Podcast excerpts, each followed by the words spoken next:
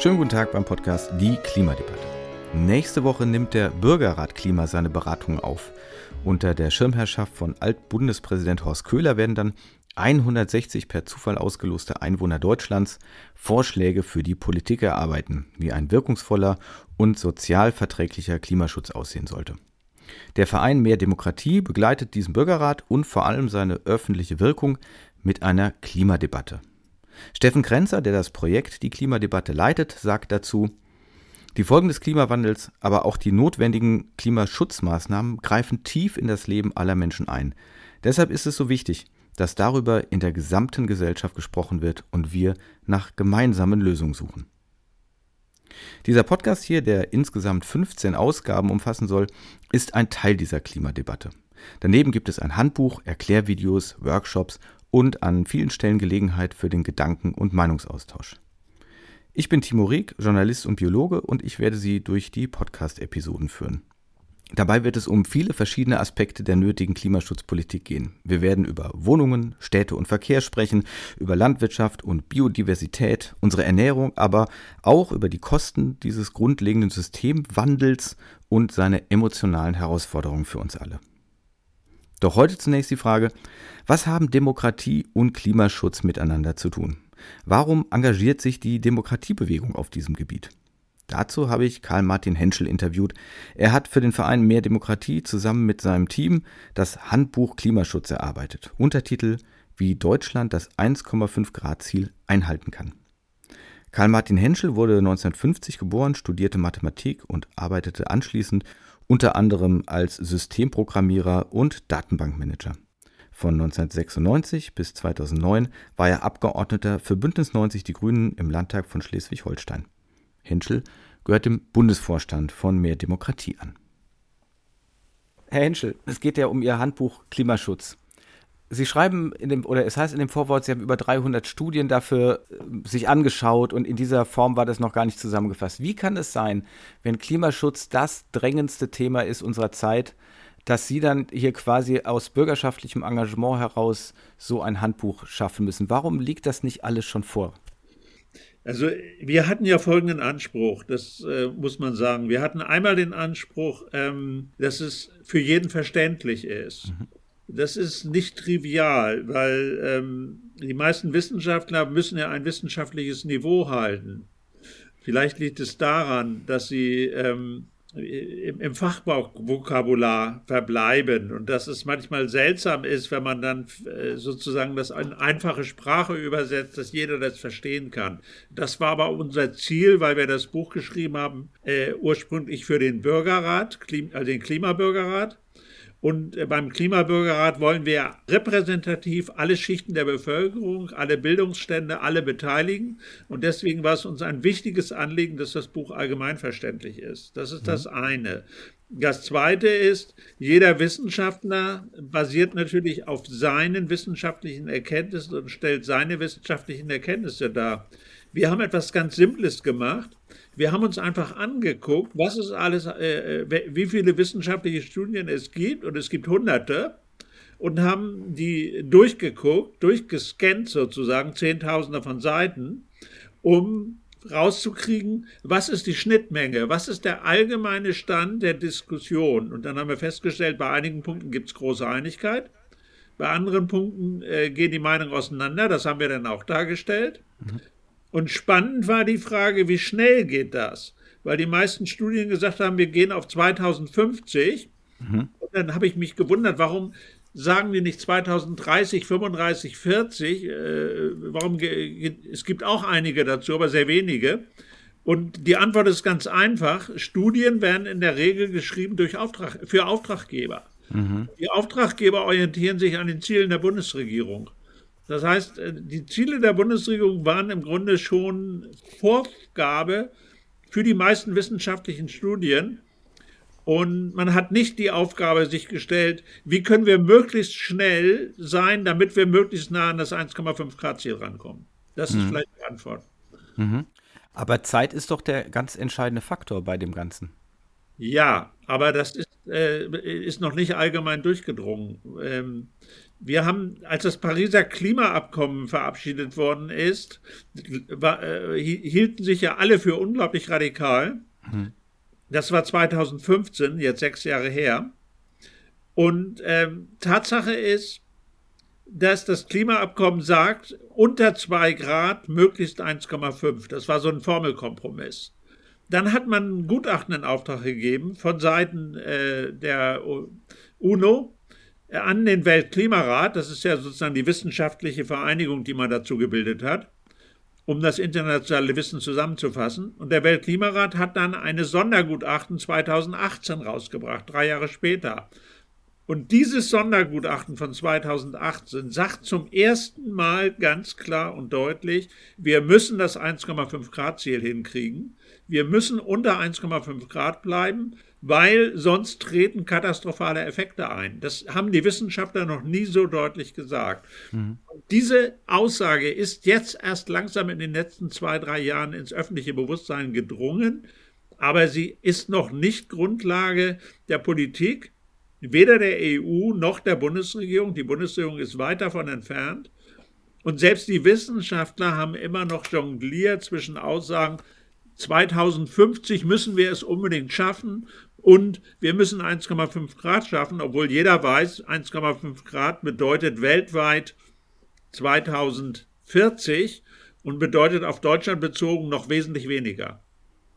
Mhm. Wir müssten im Grunde müssten wir schon 2028 fertig sein. Das ist natürlich illusorisch, weil es überhaupt nicht mehr zu schaffen ist.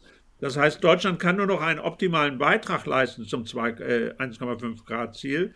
Wir können es aber nicht auf Deutschland äh, Territorium bezogen äh, erreichen. Das ist gar nicht mehr drin. Hm. Mit Fertigsein meinen Sie was? Dass es einfach keine Neuemissionen mehr gibt, dass der ganze Umbau zu erneuerbaren Energien abgeschlossen ist? Das heißt Zero Emissions. Aber mhm. was damit gemeint, Net Zero Emissions. Das, was damit gemeint ist, ist, wir haben natürlich Restemissionen, völlig klar, die nicht natürlich über das natürliche CO2, äh, also über die natürlichen Treibhausgase hinausgehen. Aber wir haben auch Senken. Das heißt, wir haben auch zum Beispiel die Wälder, die CO2 aufnehmen. Und netto Null, also Net Zero, heißt nichts weiter als dass das, was wir an Rest, Menschen äh, erzeugten Restemissionen haben, durch zusätzliche Senken, also durch zusätzliche Wälder oder zusätzliche technische Einrichtungen, wieder aus der Atmosphäre rausgeholt wird, sodass die Gesamtsumme, die vom Menschen eingebracht wird, null ist. Hm. Sie, Sie sagen ja, es ist alles sehr eilig jetzt, es, ist, äh, es muss sehr, sehr viel getan werden. Sie haben ja offensichtlich die Hoffnung, dass wir das Ruder noch rumreißen, sonst würden Sie sich da nicht so engagieren. Warum glauben Sie, dass das jetzt passiert? Denn wenn wir ehrlich sind, wissen wir doch eigentlich schon sehr lange, dass das, wie wir wirtschaften, nicht dauerhaft gut gehen kann. Also ich denke mir immer, dass das eigentlich jedes Kind verstehen konnte, schon bevor wir überhaupt irgendetwas berechnen. Wenn ich aus der Erde gebundenen Kohlenstoff raushole, der da seit Jahrmillionen liegt, und ich blase ihn in die Luft, dann könnte man auf die Idee kommen, dass das irgendwelche Konsequenzen hat. Das hat aber offensichtlich ja Jahrzehnte nicht wirklich interessiert. Ja, es hat interessiert, äh, aber man muss auch ehrlich sagen, die Wissenschaftler haben in, noch in den 90er Jahren, also wir wissen es seit Mitte der 60er Jahre, was los ist. Hm. Äh, da wurden die ersten Alarmrufe gestartet. Aber die Wissenschaftler haben bis, äh, zu, äh, bis zur Jahrtausendwende im Grunde nie gesagt, wir sind uns 100% sicher, sondern immer gesagt, mit hoher Wahrscheinlichkeit wird es so sein. Hm. Was für die Politik, was die Wissenschaftler wollen natürlich, ihre Reputation äh, ist wichtig und die sagen es nur, wenn sie absolut sicher sind zu, äh, und 100% sicher ist man im Grunde nie. Also sind sie vorsichtig. Für die Politik heißt das aber immer, naja, das kann sein, aber wir wissen es nicht so genau. Sollen wir jetzt Milliarden ausgeben, um das zu verhindern? Das ist das Problem. Das Denken des Menschen ist äh, da, ja, also ich sage mal das Beispiel, wenn ich in ein Auto steige und habe eine Zweidrittel Wahrscheinlichkeit, dass ich ankomme, würde ich niemals in das Auto steigen, wenn ich ein Drittel Wahrscheinlichkeit ist, dass ich tot bin. Ja. Bei der Klimafrage ist es so, dass wir Ende der Neu äh, im Jahr 2000 Aussagen hatten, zu 99 Prozent Wahrscheinlichkeit geht die Sache schief. aber die Leute äh, haben dann ge gehört, aha, die Wissenschaftler sind sich noch nicht ganz sicher, da warten wir noch ab. Mhm. Das ist eins der ganz großen Probleme. Dazu kommt natürlich, wer Klimapolitik macht, hat sich mit den größten Lobbys der Welt angelegt. Mit den größten Erdölkonzernen der Welt, mit den größten Autokonzernen der Welt, mit den Energiekonzernen. Das sind die größten Konzerne dieser Erde, die mit der klassischen äh, Energiewirtschaft verbunden sind. Und das umzudrehen und zu sagen, jetzt baue ich ein ganz anderes Verkehrssystem, jetzt baue ich ein ganz anderes Energiesystem und so weiter. Jetzt baue ich alle Häuser um auf eine andere Heizung. Das ist ein so gewaltiges Unterfangen, dass sich das im Grunde keiner vorstellen konnte. Und die Lobbys haben natürlich daran gearbeitet, das zu verhindern, weil sie Angst hatten, dass sie ihr Geschäftsmodell verlieren. Hm. Aber wir müssen ja jetzt an so vielen Stellen umbauen. Das geht ja um, um den Energiesektor, es geht um Städte, um den Verkehr. All diese Sachen sind aber doch nicht so ins Geratewohl hinein entstanden, sondern die sind doch auch immer von Experten geplant worden. Also ich sag mal, eine Stadt baut sich ja nicht von alleine, sondern da sind ganz viele Ingenieure dabei und so weiter und die bauen die. Und jetzt plötzlich sagt man, ja, wir haben alles falsch gebaut oder ihr vor uns habt alles falsch gebaut. Ja. Was, was, läuft da am System falsch? Ist es wirklich so, dass Menschen das nicht wissen, dass sie sagen, es hat hier einfach am Wissen gefehlt? Oder ist das eben eine Frage von Interessen und äh, es haben sich eben bestimmte Interessen durchgesetzt? Nein, es ist beides. Also natürlich haben die Lobbys dagegen gearbeitet, klar, aber wir haben es auch nicht gewusst. Also äh, ich habe ja selber, ich mache ja Klimapolitik seit äh, 30 Jahren, sage ich mal, bin ich äh, hm noch länger. Ich, aber sag mal so, die harte, dass ich äh, im harten Sinne Klimapolitik mache, mache ich seit 30 Jahren. Wir haben es nicht gewusst. Wir haben nicht gewusst, wie dramatisch es ist, wie, wie kurz die Zeit ist. Das, äh, wir haben äh, immer noch mit wesentlich größeren Spielräumen gerechnet. Mhm. Alle, auch die Grünen, die, äh, auch die Wissenschaftler, keiner hat sich klar gemacht oder zu Ende gerechnet in der Dramatik, wie es sich jetzt zugespitzt hat. Das ist das eine. Vielleicht ist da auch ein Verdrängungseffekt drin. Das spielt eine ganz große Rolle. Ich glaube, dass, es, dass wir, also ich glaube, dass ganz solche Prozesse in der Gesellschaft laufen immer darauf hinaus, dass es auf einen Kipppunkt kommt, hinzukommt. Mhm man, äh, man stellt sich vor, jetzt müsste man langsam sich anpassen und langsam auf das zugehen. Das wird nie so funktionieren, sondern die Wirklichkeit ist so, wir machen, haben weitergemacht in vielen Dingen wie bisher. Wir haben natürlich eine Reihe Dinge eingeleitet, die jetzt ganz wichtig sind. Zum Beispiel, dass wir die Solarenergie entwickelt haben, dass wir die Windenergie entwickelt haben.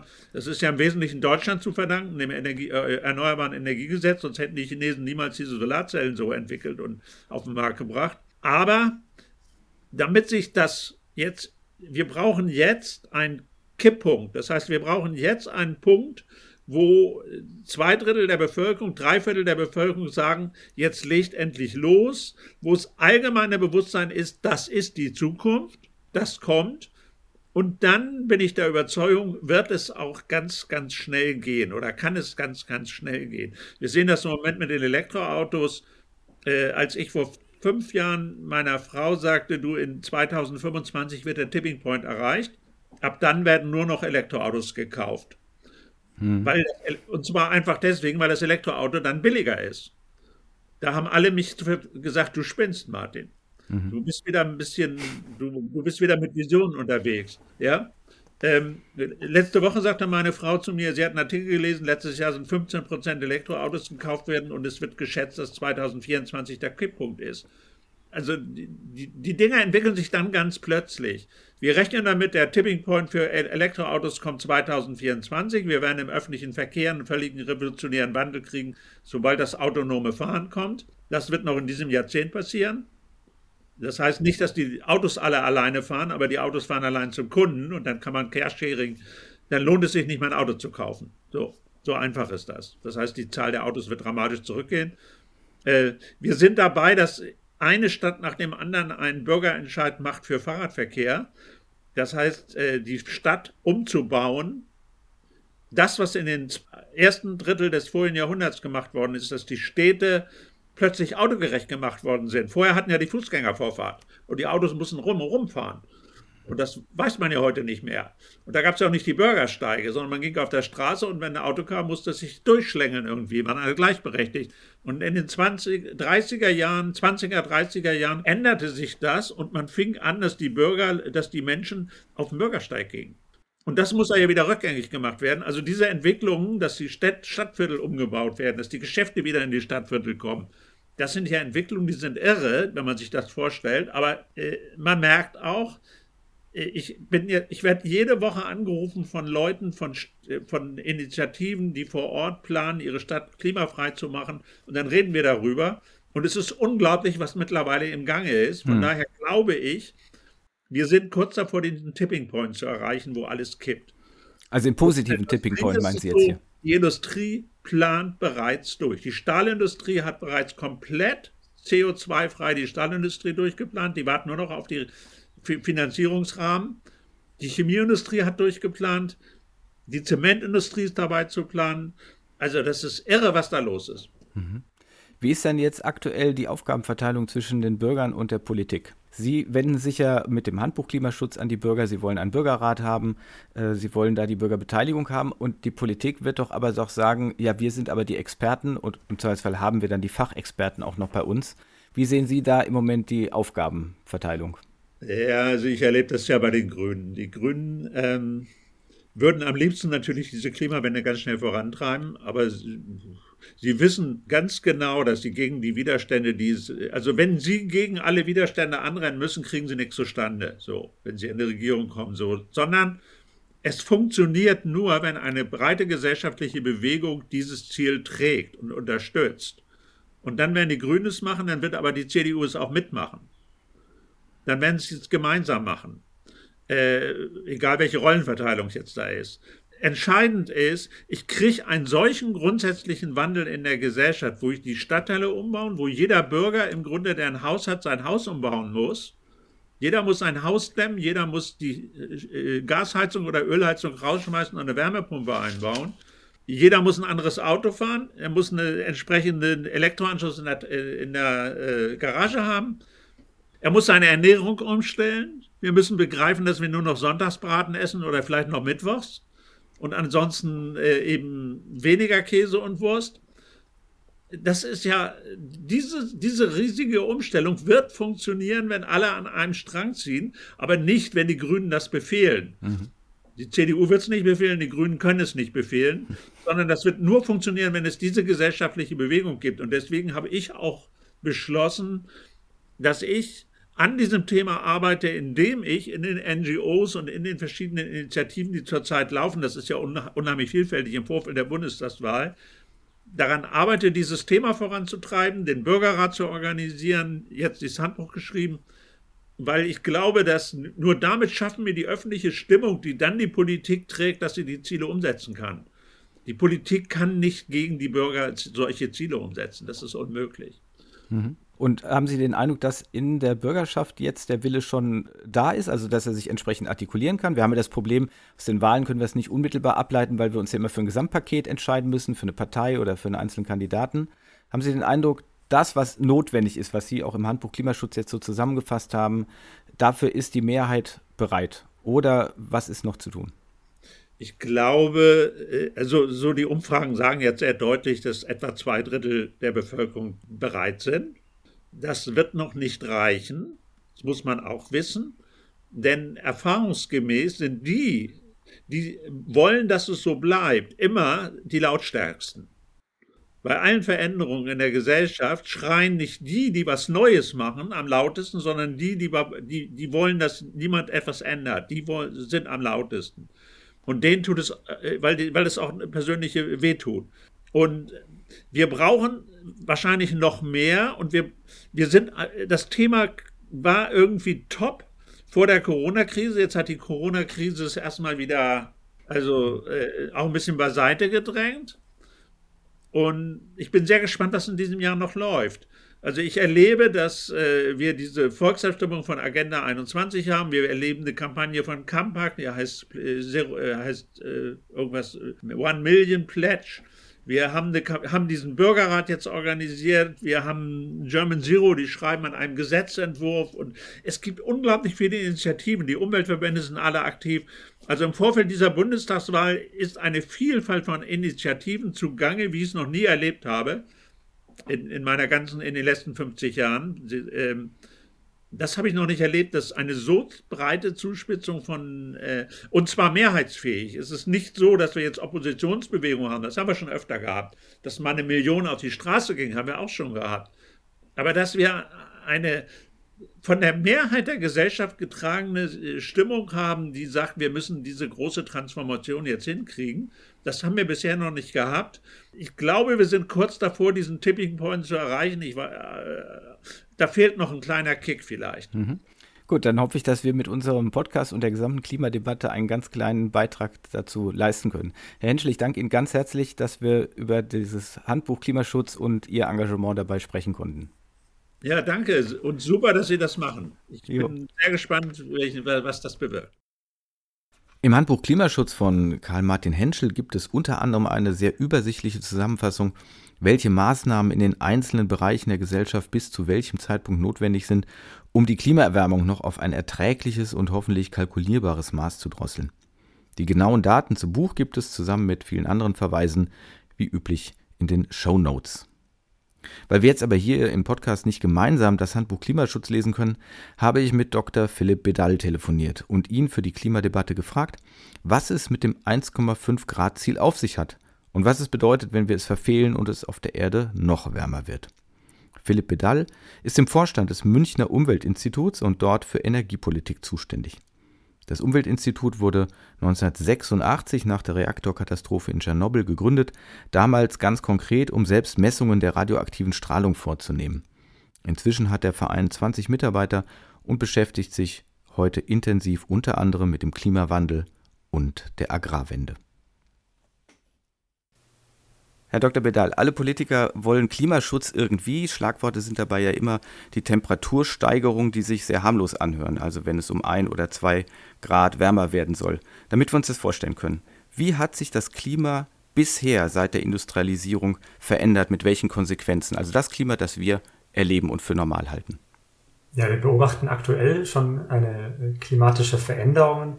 Also wir müssen den Klimawandel uns so vorstellen, dass seit der Industrialisierung in den ja, Mitte des äh, 18. Jahrhunderts beginnend, wenn man es früh ansetzt, die Treibhausgasemissionen äh, weltweit an, äh, ist ein Anstieg beobachtbar ist und der schlägt sich auch heute schon in einer Temperaturveränderung nieder. In Deutschland rechnen wir da aktuell mit ein, ungefähr 1,5 Grad äh, einer klimatischen Erwärmung gegenüber dem vorindustriellen Zeitpunkt und das spüren wir ganz konkret auch in Deutschland ja in den Dürresommern, in, also anhaltender Dürre, jetzt schon seit fast drei, vier äh, Dürreperioden und äh, in Hitzesommern, in Wasserknappheit und weltweit schlägt sich das nochmal ganz anders nieder. Was bedeutet das denn für die Welt, wenn wir sagen, es wird 1,5 Grad wärmer? Das ist ja quasi, wenn ich es richtig verstehe, das ambitionierteste Ziel. Also darunter geht sowieso schon nichts mehr. Welche Konsequenzen hat das denn dann? Ja, 1,5 Grad ist eine politische Setzung. Das bedeutet nicht, dass dort äh, alles super ist, sondern auch äh, bei 1,5 Grad Erwärmung riskieren wir den Verlust äh, der Korallenriffe, die zum größten Teil dann absterben werden. Die Hoffnung ist, dass bei 1,5 Grad Erwärmung viele Inselstaaten äh, weiterhin besiedelt werden können. Ob das gelingt, ist vielleicht eine offene Frage. Doch ähm, alles, was über 1,5 Grad Erwärmung hinausgeht, äh, gerade dann ab 2 Grad, das sind desaströse Veränderungen. Das äh, führt zu einer Welt, wie wir sie nicht kennen bislang. Äh, klingt nach einem kleinen Unterschied, nur zwei Grad, aber das Ergebnis ist tatsächlich desaströs. Man kann sagen, eine Erde in Flammen mit Hitzewellen, Dürren, schmelzenden Eismassen, Tropenstürmen und sintflutartigen Regen und Überschwemmungen. Da sind wir dann mit was konfrontiert wie Meeresspiegelanstieg über knapp einem Meter und Wasserknappheit an zahlreichen Orten weltweit und der Wüstenausbreitung. Insofern, äh, es klingt nach kleinen äh, Unterschieden, aber der, die Folgen und die Auswirkungen sind doch äh, relevant. Wenn es heißt, die Erde wird, sagen wir, um drei Grad wärmer, was, was heißt das denn? Denn wenn ich es richtig verstehe, geht es doch nicht darum, dass man sagt, die Durchschnittstemperatur in Deutschland ist zwingend drei Grad die ganze Zeit höher, sondern das wird irgendwie über die gesamte Welt gemittelt. Das heißt, es kann große Unterschiede geben.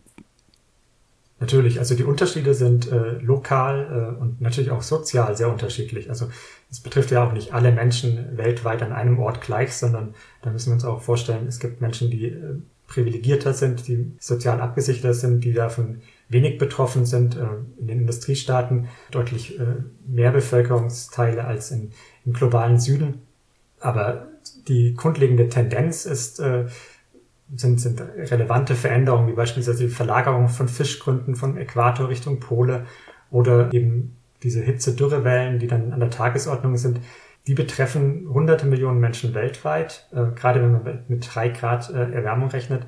Und daraus folgend ähm, haben wir auch gesellschaftspolitische Prozesse, die dann anstehen, wie beispielsweise Migrationsbewegungen, die zu erwarten sind, die auch nochmal deutlich das übertreffen, was wir jetzt 2015 beispielsweise in Europa ja irgendwie als ähm, äh, Situation hatten. Und ähm, all das, die sozialen Problematiken, die dann mit dranhängen. Insofern müssen wir uns deutlich machen, äh, eine Verschärfung der Klimakrise äh, bedeutet in gewisser Weise auch eine Verschärfung von Menschenrechtsproblematiken und auch eine Bedrohung von der demokratischen Verfasstheit von Gesellschaften, auch in Europa und in Industriegesellschaften. Das finde ich sehr spannend, dass Sie da auf ganz andere Aspekte noch hinweisen. Die Klimamodelle gelten ja inzwischen als sehr zuverlässig, weil sehr viel Übereinstimmung besteht. Aber Sie skizzieren ja gerade, da können noch ganz andere Probleme dranhängen. Haben Sie den Eindruck, dass das alles schon vollständig erfasst ist? Ich sage mal, das aktuelle Beispiel wäre ja äh, Pandemiebekämpfung, wo äh, man meiner Ansicht nach auch eben eher sehr kurzfristig guckt und sehr lokal oder regional guckt und es kaum möglich ist, eben Blick zu haben, was bedeutet das eigentlich global und langfristig alles. So etwas wie Klimaerwärmung, ich kann mir gar nicht vorstellen, wie man da alle Effekte modellieren will. Sie sagen, Fischgründe verschieben sich, es gibt Völkerwanderungen, alles Mögliche kann passieren. Wie sind wir da aufgestellt? Also hat die Politik das in der Hand, alle Informationen, um zu wissen, was da passiert, oder glauben Sie, dass da eigentlich noch ganz viel unbekannt ist, spekulativ ist also äh, der, der Konsens oder äh, die Mehrheitsmeinung der Wissenschaft ist wirklich sehr, sehr eindeutig. Und das ist über die letzten Jahre und auch Jahrzehnte das äh, Wissen, der Fundus angewachsen in einer Form, wo wir uns deutlich machen müssen, es gibt, da geht da nicht mehr um 50, 50 Prozent die Skeptiker versus die, die an den Klimawandel glauben, sondern es ist einfach, und das eben dann auch im Detail an verschiedenen Orten weltweit zu verschiedenen Thematiken, wirklich ausreichend und, und fundiert erforscht, dass dieser Klimawandel stattfindet, dass er eine Verschärfung droht. Und das liegt auf den, den Tischen der, der Politik. Die Frage, was die Politik für Folgen daraus zieht, ist wiederum eine andere. Und ähm, der Blick auf die Corona-Pandemie ähm, weckt da natürlich einen gewissen Pessimismus, dass eine klare, klare Wissenschaftskommunikation, die ja auch zum Klimapolitik und Klimawandel stattfindet, nicht immer darin resultiert, dass vernünftig rationale ähm, Reaktionen erfolgen. Und ähm, gerade bei der Klimapolitik ist das eigentlich auch übertragbar, was in der Pandemie stattfindet. Es wird viel zu wenig äh, rational, evidenzbasiert Politik betrieben. Ähm, wir müssten eigentlich ganz woanders stehen, wenn wir wirklich das ähm, dem begegnen, was äh, an Klima, Klimakrise droht. Sie sagen demnach, es ist viel zu tun, es wäre viel mehr zu regeln. Aber wie ist denn der Stand der Dinge? Was ist denn jetzt gesetzlich geregelt? Können wir uns auf irgendwas verlassen oder ist doch alles noch recht unverbindlich, so Ziele und ja, wir bemühen uns?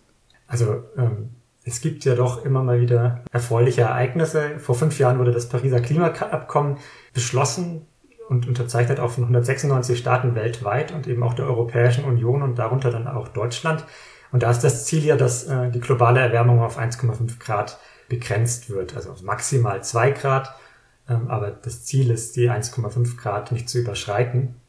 Das ist erstmal eine erfreuliche Sache. Gleichzeitig ist es erstmal eine Ambition und muss jetzt natürlich national umgesetzt werden, mit Maßnahmen hinterlegt. Und da bleibt es leider bislang ähm, sehr spärlich. Äh, nur 20, maximal 20 Staaten der 197 Unterzeichnerstaaten haben tatsächlich nationale Klimapläne vorgelegt, die wirklich ambitioniert genug sind, dieses Ziel, das 1,5 Grad Ziel wirklich zu erreichen. Und das sind bislang wenige Industriestaaten. Und auch Deutschland erreicht mit dem jetzt vorgelegten Klimaschutzgesetz, das ist was ganz Aktuelles, dieses Ziel des 1,5 Grad Ziels eigentlich nicht, wenn das evidenzbasiert aus der Wissenschaft heraus irgendwo mal übertragen wird, was da an Zielen formuliert wird. Ich kann da gerne noch mal ein bisschen ins, Detail gehen dieses Klimaschutzgesetzes. Ähm, grundsätzlich ist es ein sehr erfreulicher Schritt, den die Bundesregierung da jetzt gemacht hat.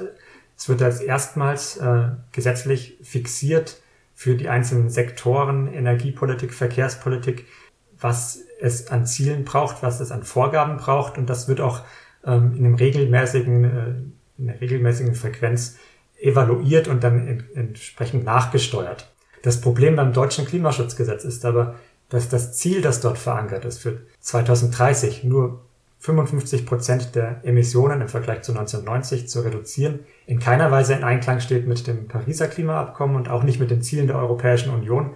Und dass es da eigentlich klar gesagt werden muss, ähm, es braucht eine Nachsteuerung. Es braucht eigentlich eine Reduktion von 70 Prozent äh, der Treibhausgasemissionen gegenüber 1990 bis 2030. Und ähm, erst dann sind wir wirklich auf diesem Pariser äh, 1,5 Grad Ziel, äh, Zielpfad. Das heißt, es braucht eine Nachbesserung.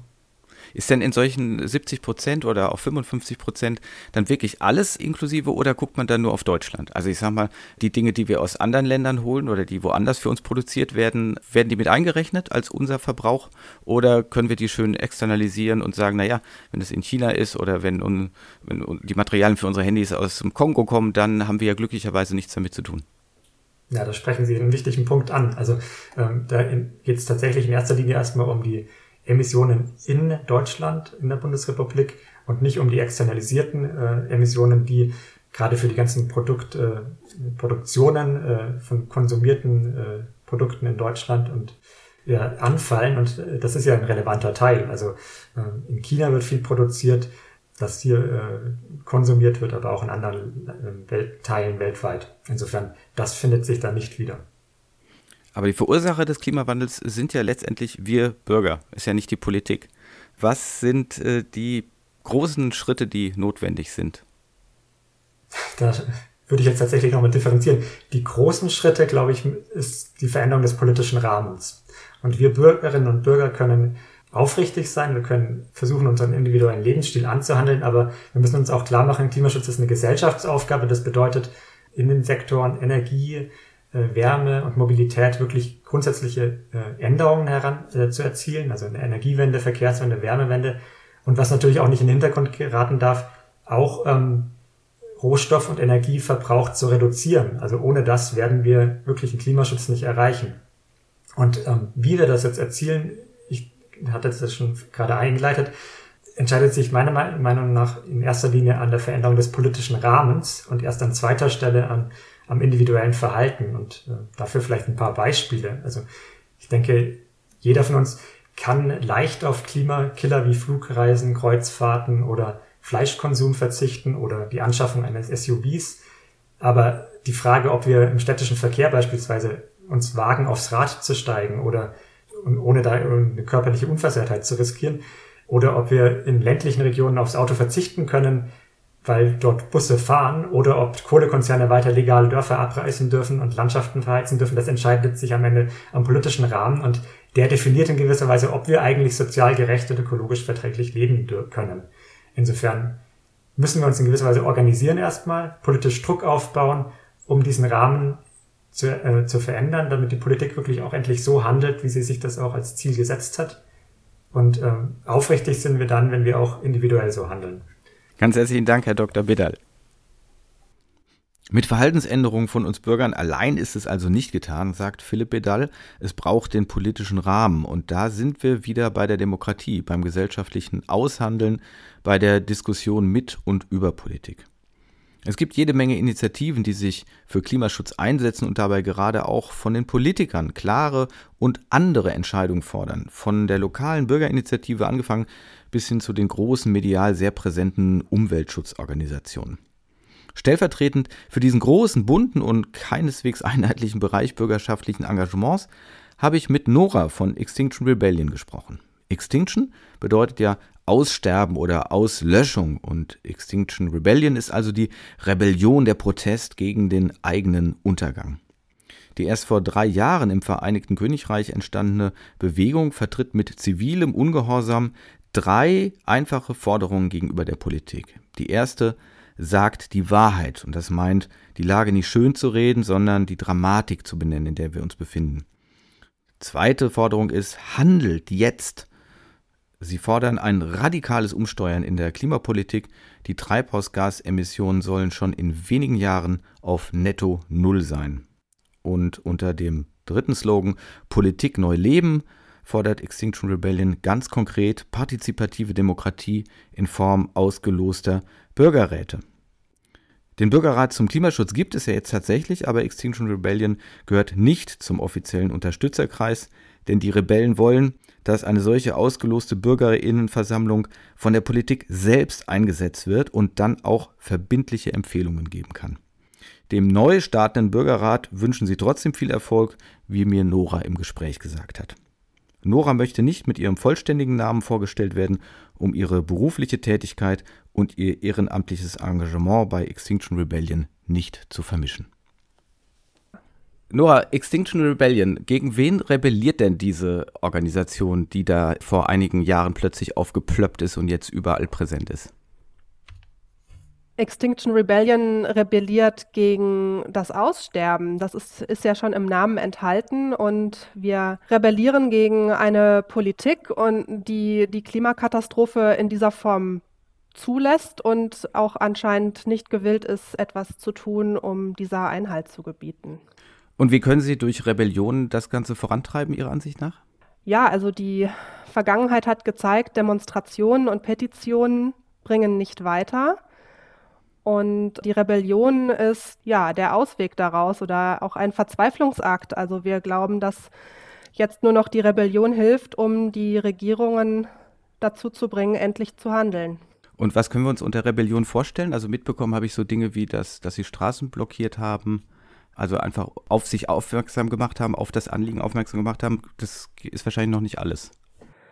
Exakt, also die, die Aktionen, die Rebellion äh, adressiert in erster Linie die EntscheidungsträgerInnen in Politik und Wirtschaft und äh, möchte außerdem die Menschen, die sonst noch davon mitbekommen, auf diesen Klimanotstand aufmerksam machen.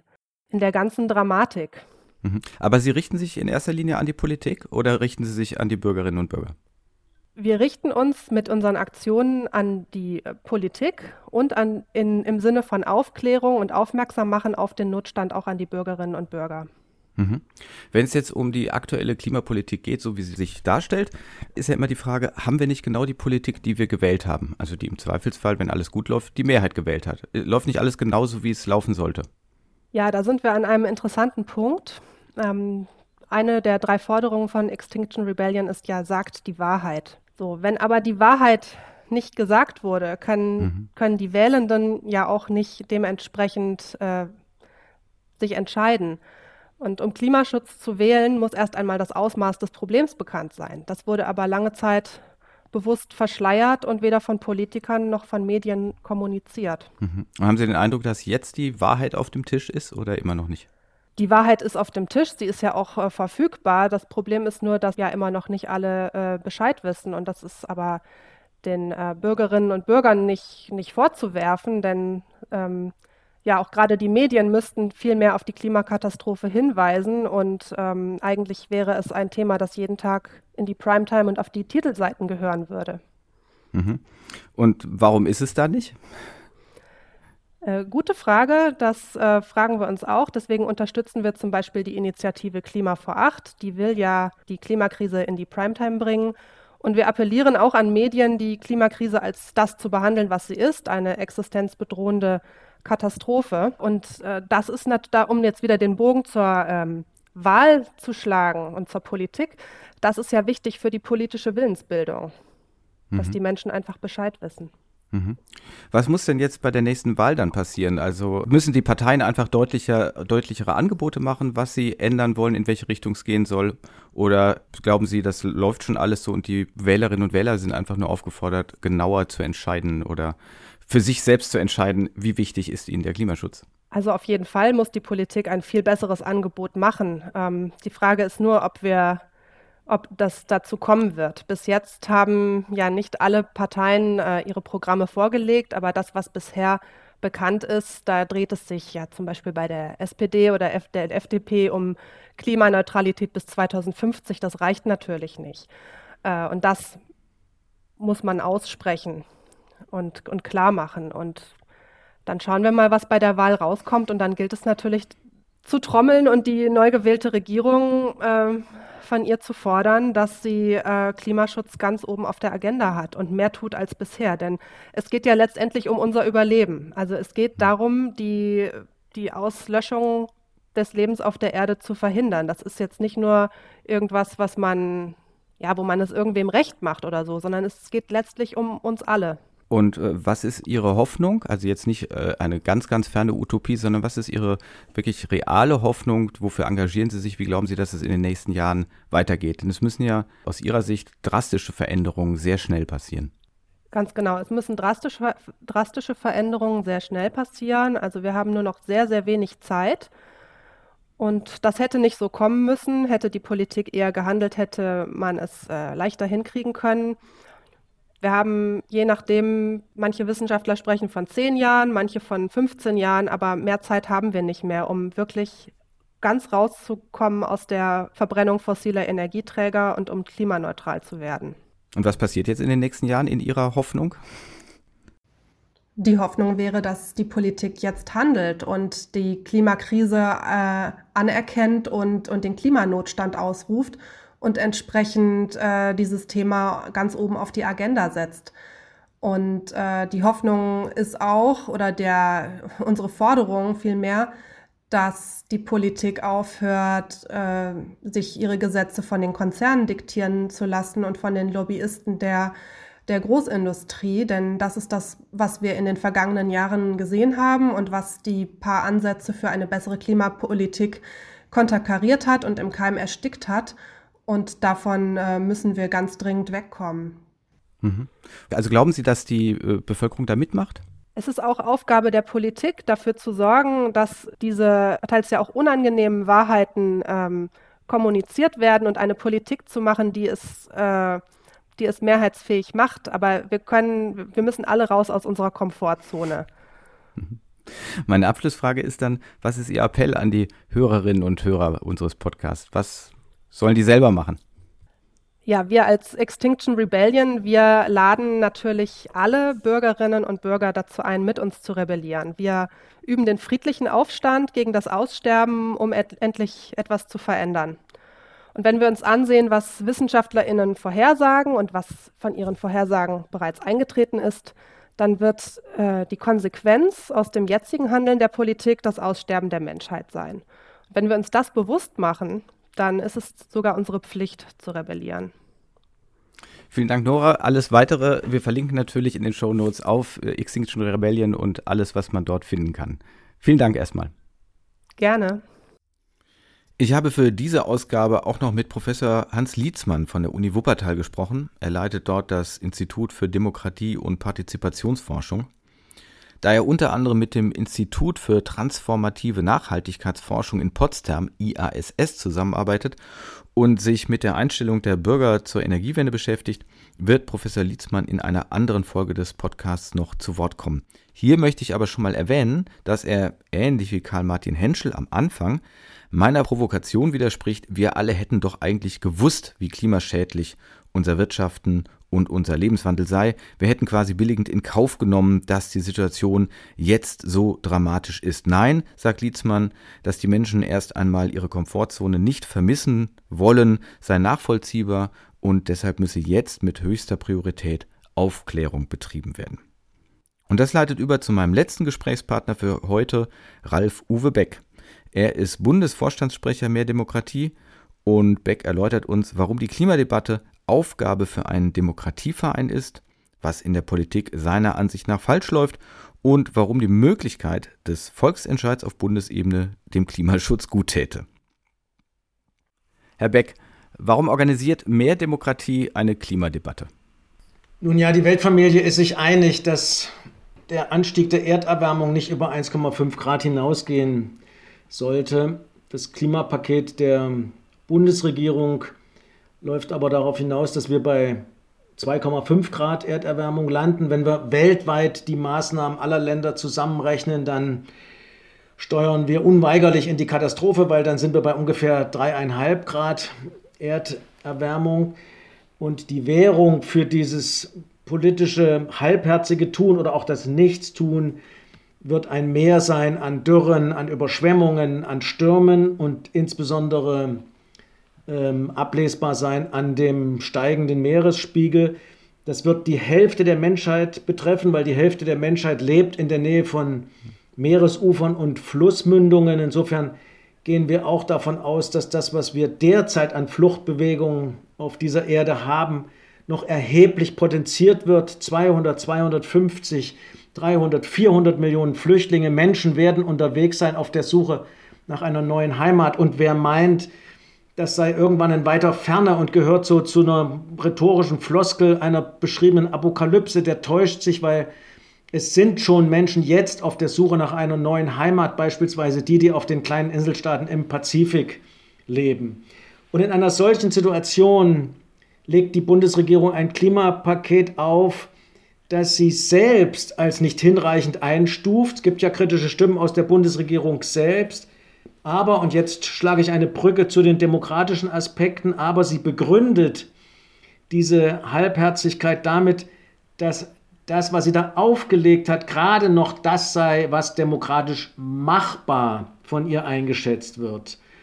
Und damit erklärt sich die Bundesregierung zum Maß dessen, was uns als Menschen zugemutet werden kann äh, und zieht dann die Grenze von da aus für das Machbare ein ohne, und das, ähm, ja, ohne überhaupt auszuloten, was uns was wir uns selber ja zumuten würden oder was uns regierungsseitig oder vom Bundestag aus zugemutet werden könnte. Das schürt eigentlich den Verdacht, dass die Bundesregierung eher der Leitfrage folgt, ähm, was sorgt dafür, dass sie wiedergewählt wird, äh, damit bloß die Einschnitte nicht zu groß sind, ähm, aber das wird natürlich nicht ausreichen, damit wir dem Desaster entkommen.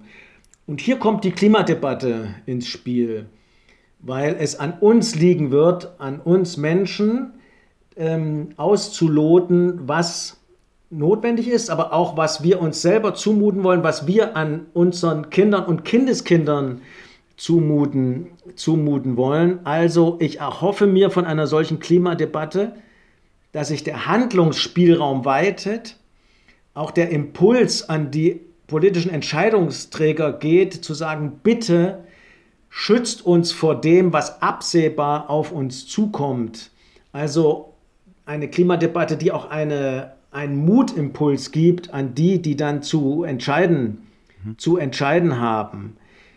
Das erhoffe ich mir übrigens auch von dem Bürgerrat Klima, der ja in den Startlöchern ist und bald starten wird, äh, dass genau über dieses ähm, Losverfahren eben Menschen zusammenkommen, die jenseits aller politischen Färbung und jenseits, dass sie vor den nächsten Wahlen stehen und da irgendjemandem die Stimme, ähm, von jemandem die Stimme haben müssen, dass die ganz nüchtern auf diese Szenarien schauen und eben tatsächlich der Politik deutlich machen, dass ähm, es dringend ist zu handeln, aber eben auch zu sagen, hier ist ein Handlungsspielraum, den tragen wir mit. Wir werden euch nicht bestrafen, sondern wir werden euch vielmehr sogar belohnen, wenn, wir etwa, wenn ihr etwas unternehmt, was uns aus diesem Desaster führt.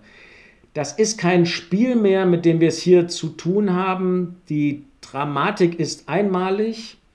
Es gab immer Bedrohungen für die Menschheit, lokaler Art, regional gesehen, aber wir haben es hier mit einer globalen Bedrohung zu tun. Also die Menschheit ist in der Lage, sie hat sich selber in die Lage gebracht, sich den Teppich des Lebens unter den Füßen wegzuziehen. Mir macht das unglaublich Angst, weil das ist völlig neu für diese Menschheit, auch zusammenzustehen und gemeinsam Strategien zu entwickeln. Und das Demokratiegefährdende an einer Politik die sich dieser Klimakrise nicht ausreichend stellt, ähm, ist, dass der ökologische Horizont, der uns noch gegeben ist, dass der sich weiter verengt.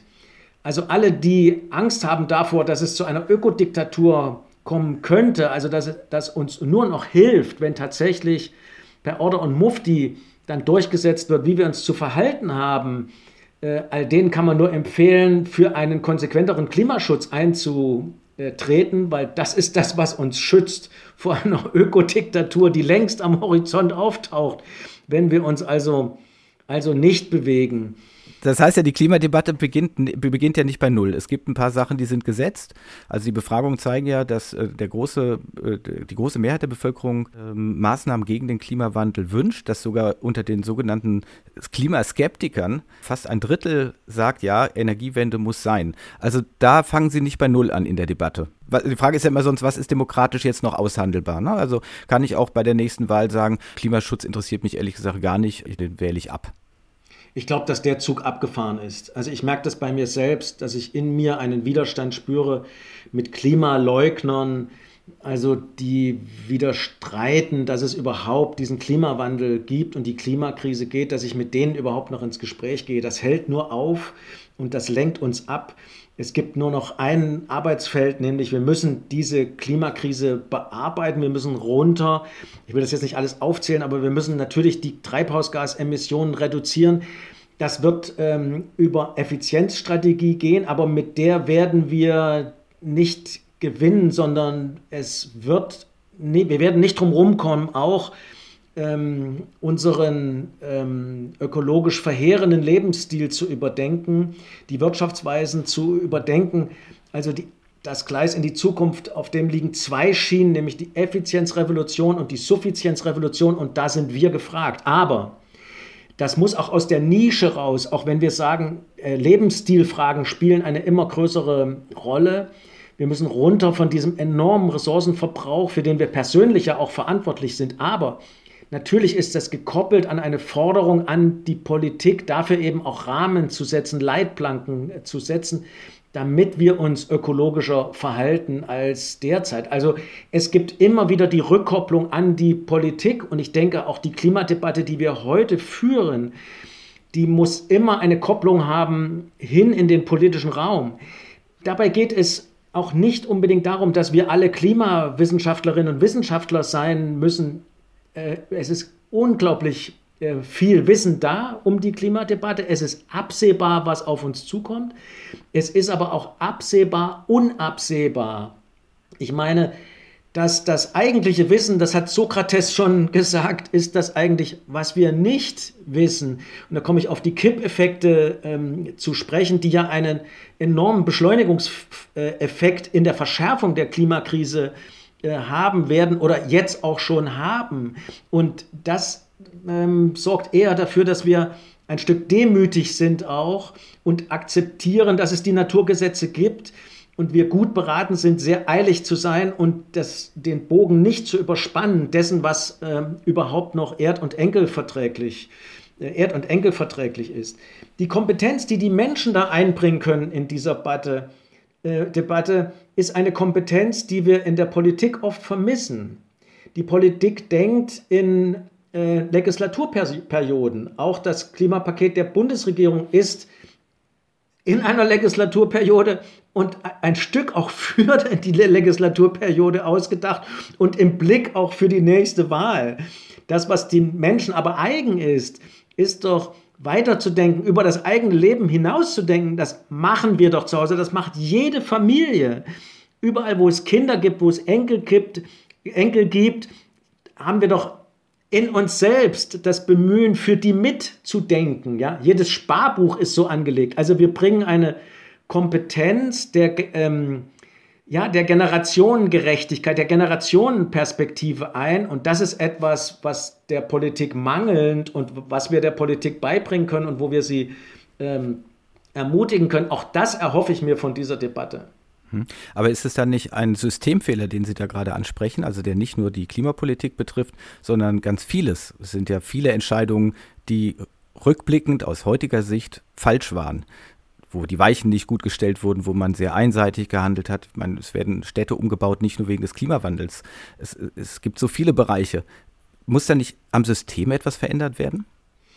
Ich stelle nicht das demokratische System in Frage, aber unabdingbar ist natürlich, dass wir die repräsentative Demokratie nicht hm, allein lassen, auch in ihrer in ihren Scheuklappen, die sie sich mit den Legislaturperioden aufsetzt und zwischen den Scheuklappen türmen sich dann die sozialen und ökologischen, ökologischen Probleme, sondern ähm, wir brauchen demokratische Mechanismen äh, von unten, von Bürgerseite aus, dann Themen, die die Politik nicht aufgreift oder nicht so aufgreift, dass sie äh, dann tatsächlich geeignet sind, die Realität zu verändern, dass wir dann diese Themen nach vorne spielen können, Politik auch korrigieren können.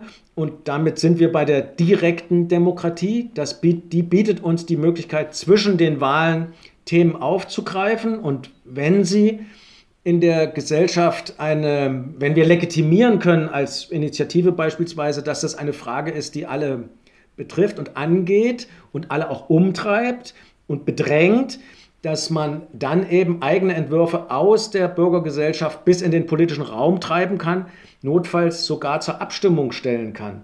Und nun haben wir in allen 16 Bundesländern ein Demokratiesystem, wo die repräsentative Demokratie ergänzt ist um die direkte Demokratie. Wir können überall Volksbegehren starten und Volksentscheide. Aber das fehlt uns auf Bundesebene.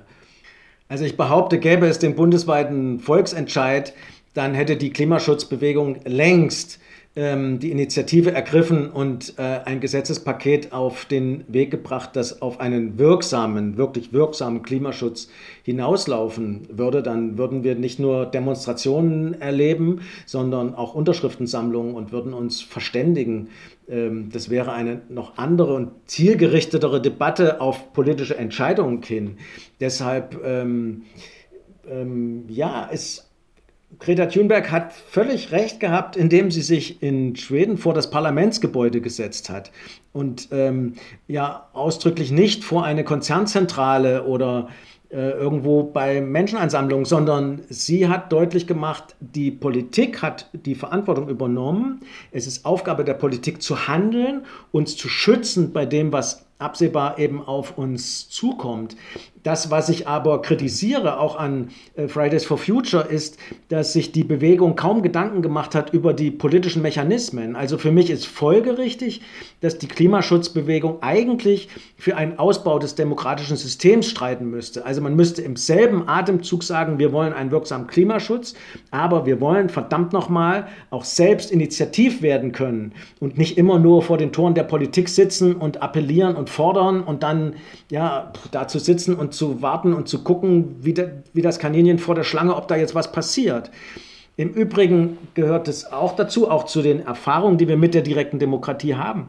Dort, wo sie uns gegeben ist, muss sie gar nicht so häufig genutzt werden, weil allein die Möglichkeit, dass wir eine Sache an uns ziehen, sorgt schon dafür, dass die Politik sehr viel energischer äh, Beschlüsse fasst und tatsächlich also Lösungen auf den Tisch liegt, jenseits ihrer ähm, Befangenheit in, ähm, in ihren Wahlzusammenhängen.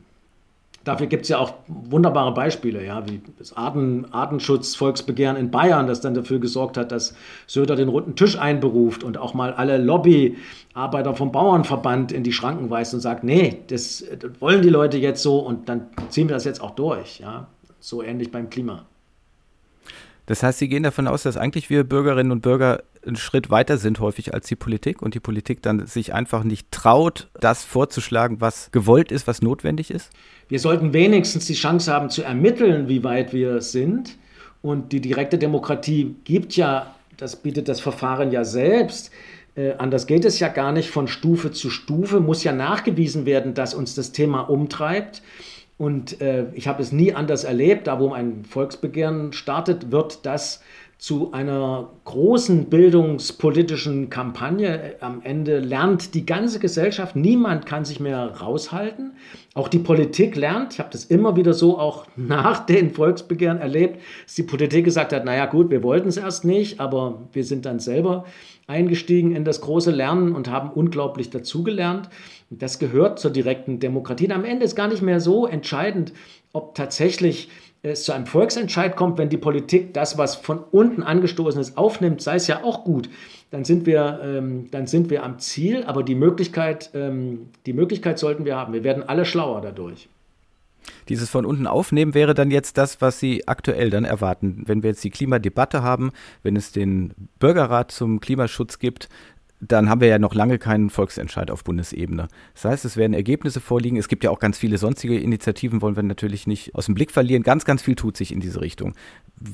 Wie wird die Politik damit umgehen? Wie oder was erwarten Sie? Was muss passieren, dass jetzt wirklich schnell gehandelt wird? Denn alle sagen ja, es muss viel mehr passieren, als bisher in der Politik vorgesehen ist.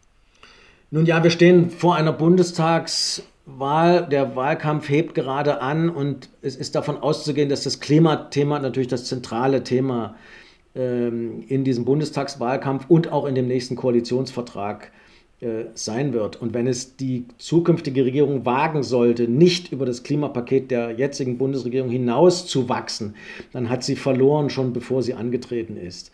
Aber die Erwartung ist natürlich auch, dass wenn es uns um diese drängenden Themen geht, dass gleichzeitig alle, die sich dafür einsetzen, auch für einen Ausbau des Demokratiesystems einsetzen.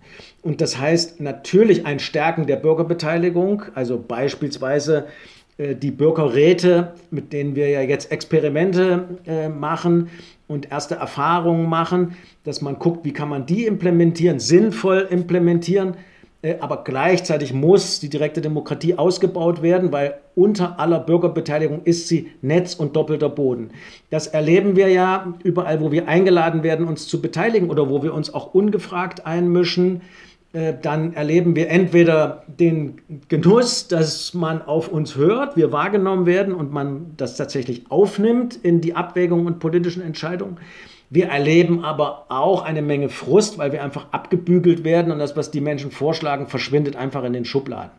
Ich bin sehr gespannt, dass, ob das, was bei den Bürgerräten, wir werden mit dem Klimabürgerrat den dritten Bürgerrat auf Bundesebene erleben, wie viel von dem, was die ausgelosten äh, Menschen dann da empfehlen, wie viel von der Politik aufgenommen wird. Ich bin mir aber sicher, dass mehr aufgenommen würde und ernsthafter diese Dinge umgesetzt würden, die ja mehrheitsfähig sind, das ist Ergebnis eines Bürgerrates, wenn es im Hintergrund die Möglichkeit gäbe, wenn die Politik nicht reagiert, eben in ein Volksbegehren zu gehen und eine Volksabstimmung durchzusetzen. Insofern gehört das für mich zusammen. Und ähm, da müssen wir auch höllisch aufpassen, auch als Demokratiebewegung, weil wir erleben gerade, dass sich dieser Zusammenhalt, Bürgerbeteiligung, direkte Demokratie, bei manchen auch auflöst. Das erleben wir bei den Grünen sehr deutlich. Da ist es ähm, ähm, betoniert in dem neuen Grundsatzprogramm, wo man die Bürgerräte reinschreibt und die direkte Demokratie rausschmeißt. Das ist einfach nicht zu Ende überlegt. Das ist geradezu dumm, so vorzugehen. Ja, also mal schauen, wie das bei den anderen Parteien ausgeht. Wir müssen da ziemlich schnell lernen, glaube ich. Also natürlich ist die direkte Demokratie für die Politik unbequem und sie nutzt jede Gelegenheit, um dem zu entkommen.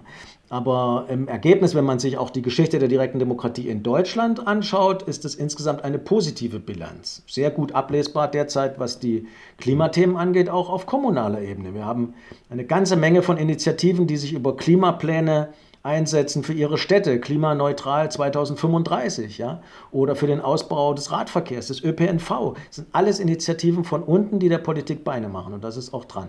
Auf die Ergebnisse des Klimarats und der Debatte bin ich auch sehr gespannt, Herr Beck. Ich danke Ihnen ganz herzlich für dieses Gespräch. Ich danke Ihnen. Und das war schon fast mit der ersten Ausgabe des Klimadebatte-Podcasts, der von nun an noch 14 Mal erscheinen soll, jeden Donnerstag, wenn nichts dazwischen kommt. Aktuelle Hinweise werde ich dabei immer, wenn es denn welche gibt, ans Ende stellen, damit die einzelnen Episoden auch noch in einigen Monaten gehört werden können. Und wenn man dann bei den veralteten Hinweisen angekommen ist, dann kann man zeitsparend abschalten. Zuvor aber noch ein kleiner Transparenzhinweis zur Arbeitsweise bei diesem Podcast. Er wird ja herausgegeben vom Verein Mehr Demokratie, der das gesamte Projekt Klimadebatte initiiert hat und verantwortet. Finanziell gefördert wird die Klimadebatte von der Deutschen Bundesstiftung Umwelt. Dieser Podcast hier wird aber allein nach journalistischen Kriterien produziert. Mehr Demokratie hat mir die Stichworte genannt und für die erste Folge zwei Gesprächspartner, die vorkommen sollten, nämlich Henschel und Beck, was verständlich ist, denn es ging ja konkret um deren Arbeit, um die Frage, warum der Verein Mehr Demokratie eine Klimadebatte moderiert. Wie ich die einzelnen Themen umsetze, was ich mit den Gästen bespreche und so weiter, liegt allein in meiner Hand. Mehr Demokratie redet da nicht hinein. Ganz im Gegenteil, man hat mich für diesen Podcast angefragt, gerade weil ich auch Projekte des Vereins wie den ersten Bürgerrat zur Demokratiereform kritisch begleitet habe, mit Beiträgen unter anderem fürs Radio und in einem anderen Podcast. und diese Beiträge wird niemand für PR halten. Also, ich verspreche Ihnen, liebe Hörerinnen und Hörer, dass Sie in dieser Podcast-Reihe keine verdeckte Werbung bekommen, sondern unabhängig recherchierte Impulse für Ihre eigene Meinungsbildung. Noch zwei ganz aktuelle Hinweise. Am 22. April, dem Tag der Erde, gibt es zum einen eine Auftaktveranstaltung zur Klimadebatte, die ab 18.30 Uhr auf YouTube zu sehen sein wird. Und wenn Sie schon mal dort sind, am selben Abend startet die erste Ausgabe von Klima vor Acht, die Idee einer täglichen Klimasendung zur Primetime, die noch Sendeplätze im Fernsehen sucht, aber jetzt schon mal zeigen will, wie sie sich das vorstellt. Sechs eigenproduzierte Ausgaben soll es dazu geben. Auch diesen Link finden Sie zusammen mit Informationen zu meinen Gesprächspartnern in den Show Notes. So viel dann für heute, für die erste Folge. In der nächsten Ausgabe geht es dann um die Frage, wie 100% grüne Energie machbar sein sollen. Bis dahin wünsche ich Ihnen alles Gute. Ihr Timo Rieck.